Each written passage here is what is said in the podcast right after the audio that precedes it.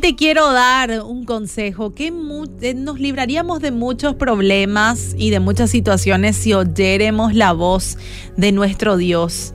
En Deuteronomios 28.2 dice, y vendrán sobre ti todas estas bendiciones y te alcanzarán si oyeres la voz de Jehová tu Dios. ¿Quién no quiere ser bendecido? ¿Quién no quiere ser bendecida? Yo creo que vos escuchás esta estación porque sabés que la palabra de Dios te bendice.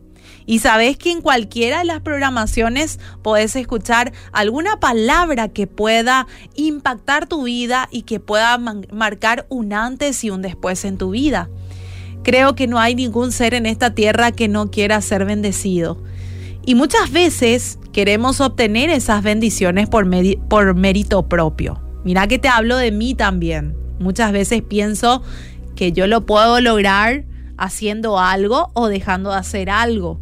O simplemente por mi esfuerzo, sacrificio y perseverancia. Eso es cierto también. Uno tiene que perseverar, sacrificarse en la vida. Pero la Biblia dice que el favor de Dios viene por oír su voz.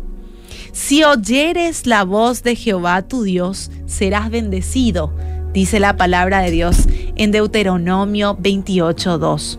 No hay nadie que se niegue a ser bendecido. Y si hay alguien que no quiere ser bendecido, que me diga o calle para siempre. Sin embargo, estamos dispuestos nosotros a oír a Dios y aplicar su palabra en nuestro diario vivir. En Deuteronomio 28.1 dice también, acontecerá que si oyeres atentamente la voz de Jehová tu Dios para guardar y poner por obras todos sus mandamientos que yo te prescribo hoy, también Jehová tu Dios te exaltará sobre todas las naciones de la tierra. Y quizás a nuestro parecer, las exigencias de Dios son muy altas, porque conllevan renuncias a nuestros propios deseos, pensamientos. Y lo cierto es que es posible obedecer a Dios. Y la palabra dice que tenemos que obedecer es porque tenemos la capacidad de obedecer, es porque Dios nos dio a su Espíritu Santo, que es, que es quien nos da la capacidad de cumplir su palabra. En Juan 14, 26 dice, mas el consolador, el Espíritu Santo, a quien el Padre enviará en mi nombre, Él nos enseñará todas las cosas y nos recordará todo lo que yo os he dicho. Así que hoy, mi querido, mi querida, quiero decirte algo. Deja de afligirte y permití que Dios te ayude. Porque es probable que en el transcurso del tiempo que conoces a Dios, seguramente te ha sido muy difícil seguir su palabra como a todos y con ello de repente has perdido muchas de sus bendiciones. Así que no te afliges más porque nuevas son sus misericordias cada día, dice su palabra. Y hoy, siendo las 16 con 42 minutos, es un buen día para que puedas comprometerte nuevamente con Él.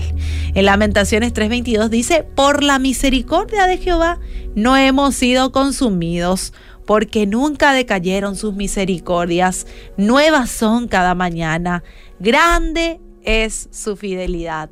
Hoy es tiempo y el desafío del día de hoy es que pongamos de lado el afán de prosperar por nosotros mismos y esforcémonos en poner a Dios y a su palabra en primer lugar. Y todo lo que hagamos será de bendición y será bendecido. Si oyéremos la voz de Jehová, nuestro Dios, seremos bendecidos. ¿Lo podés creer?